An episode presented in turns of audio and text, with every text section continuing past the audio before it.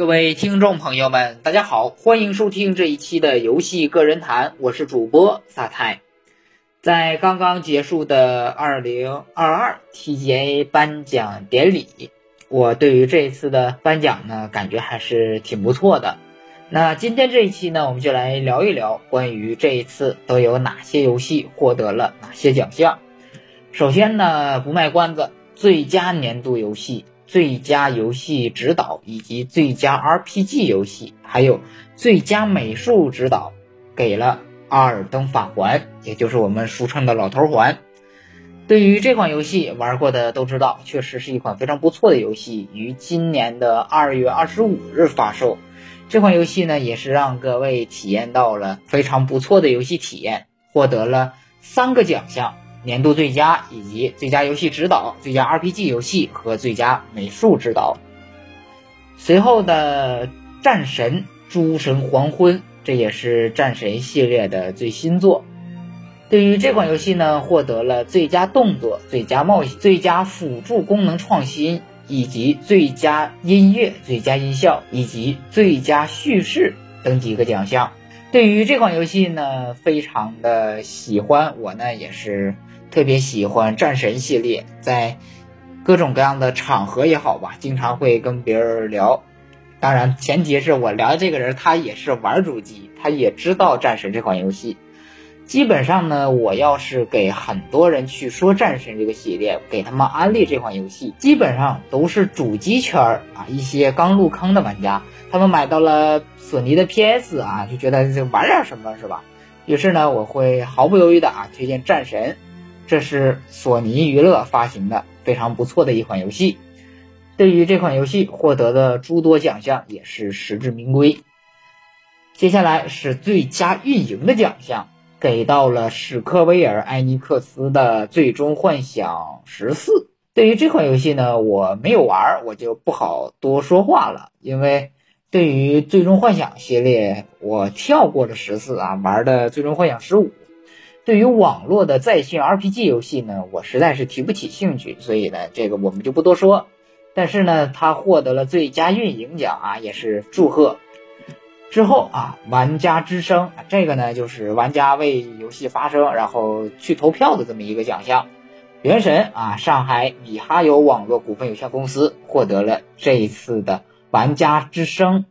对于这款游戏，我曾经也多次说过，它原神玩家当然是一批玩家啊，我不确定他们是不是原神的忠实玩家，已经把原神带入到了一个非常扭曲的一个地步。只要是有类似的二次元开放世界游戏，基本上就是哎抄袭原袭之类的。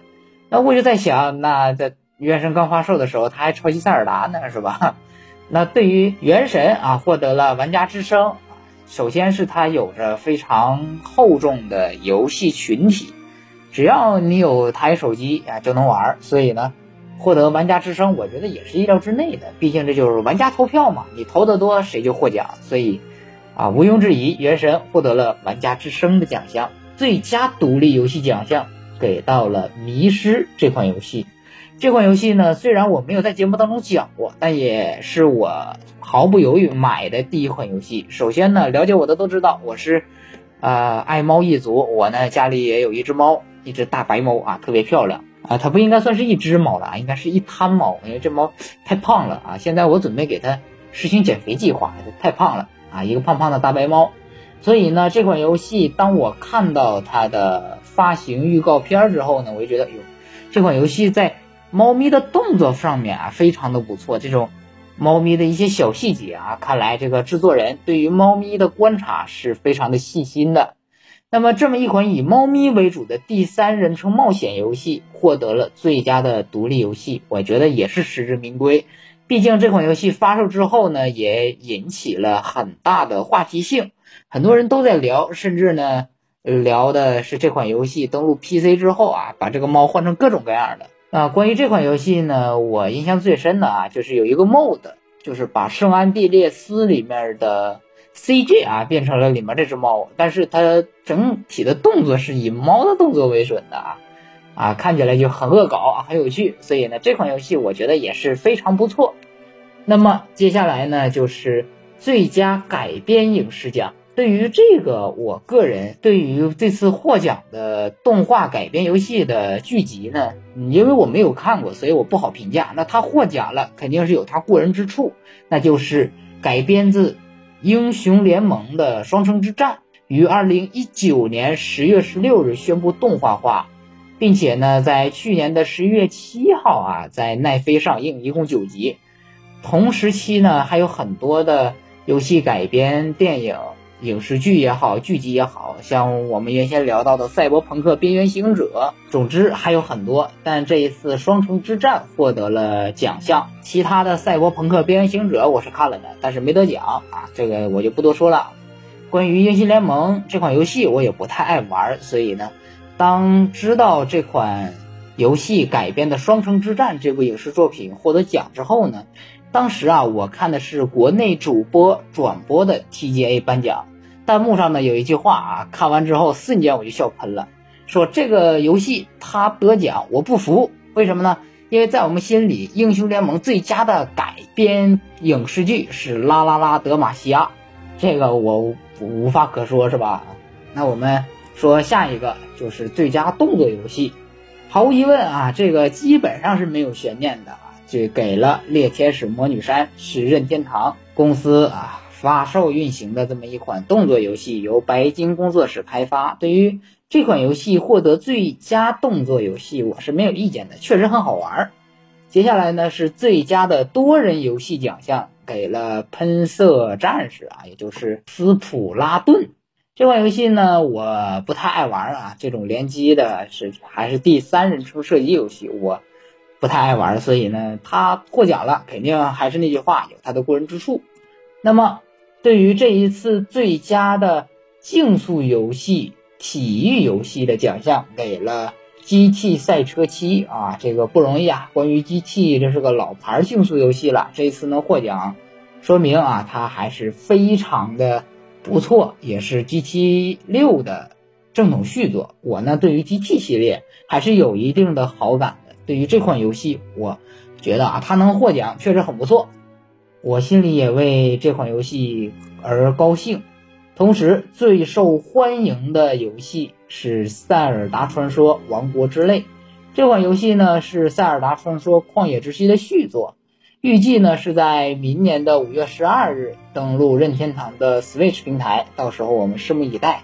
前作的《塞尔达旷野之息》给人的感觉就是这一代塞尔达确实玩起来非常的好，获得了游戏最佳啊。那它的续作自然而然的也会受到很多人的追捧，所以呢，最佳期待游戏给到了《塞尔达王者之泪》啊，非常的可以理解。那么接下来是最佳影响力或者是视觉冲击力给人印象最深的游戏。这款游戏呢叫做《黄昏降临时》，这款游戏我没有玩，所以我就不做评价了。下一项最佳模拟策略类游戏给到了《马里奥加疯狂的兔子：星耀之愿》这款游戏。这款游戏我还是没玩啊，就不好多说什么了。最佳 VR AR 游戏给了《莫斯二》，这是美国那边开发的一款 RPG 冒险解谜游戏啊，非常的不错。整体游戏呢，我玩下来还是还可以吧。但是呢，对于我这种近视眼的人玩 VR 确实很费劲啊。接下来是最佳的家庭游戏，给到了《星之卡比：探索发现》。《星之卡比》经历了这么多年，这一座是正统系列的第十三部作品，于二零二一年九月二十四日在任天堂直面会上公布的。也就是今年的二零二二年三月二十五日，在任天堂的 Switch 上发售，非常好玩的游戏啊，很不错。接下来就是最佳电竞游戏啊，是拳头开发的一款免费的多人第一人称射击游戏，叫做《无畏契约》。这款游戏我没玩，不好评价，所以就不说了。关于这么多奖项里面呢，还有一项就是最佳格斗游戏奖，给到了《华纳大乱斗》，这我也没玩，就不说了。最佳手机游戏，漫威啊，这是由《炉石传说》的那个工作室开发的一款游戏，于今年的十月十八号上线。我也没玩这款游戏，就不多说什么了。这么多奖项里面，我玩的游戏呢屈指可数啊。首先。战神我玩了，阿尔登法环我玩了，其次呢就是原神啊，原先玩了，现在玩的比较少了。还有就是迷失这款以猫猫作为主角的游戏我也玩了，还有猎天使魔女三我也玩了，非常的好。其次呢就是 GT 赛车七我也玩了，所以呢对于其他游戏啊我不做评价，但是这几款游戏呢，我觉得他们会获得奖项，真就是实至名归。那我们这一期的游戏个人谈呢，就跟各位聊到这里。对于这一次的 TGA 二零二零的游戏颁奖典礼，我觉得还是很不错的。这些游戏呢，如果我说的这些你感兴趣的，也可以去玩一玩，去体验一下。体验之后再来想一想他们怎么获得的奖项。那我们这一期的游戏个人谈呢，就跟各位聊到这里。如果喜欢的话呢，可以在音频的评论处进行评论，我会及时回复。同时呢，也可以加游戏个人谈的官方粉丝群，我们的群号是一四零零九七五一一。我们下期再见。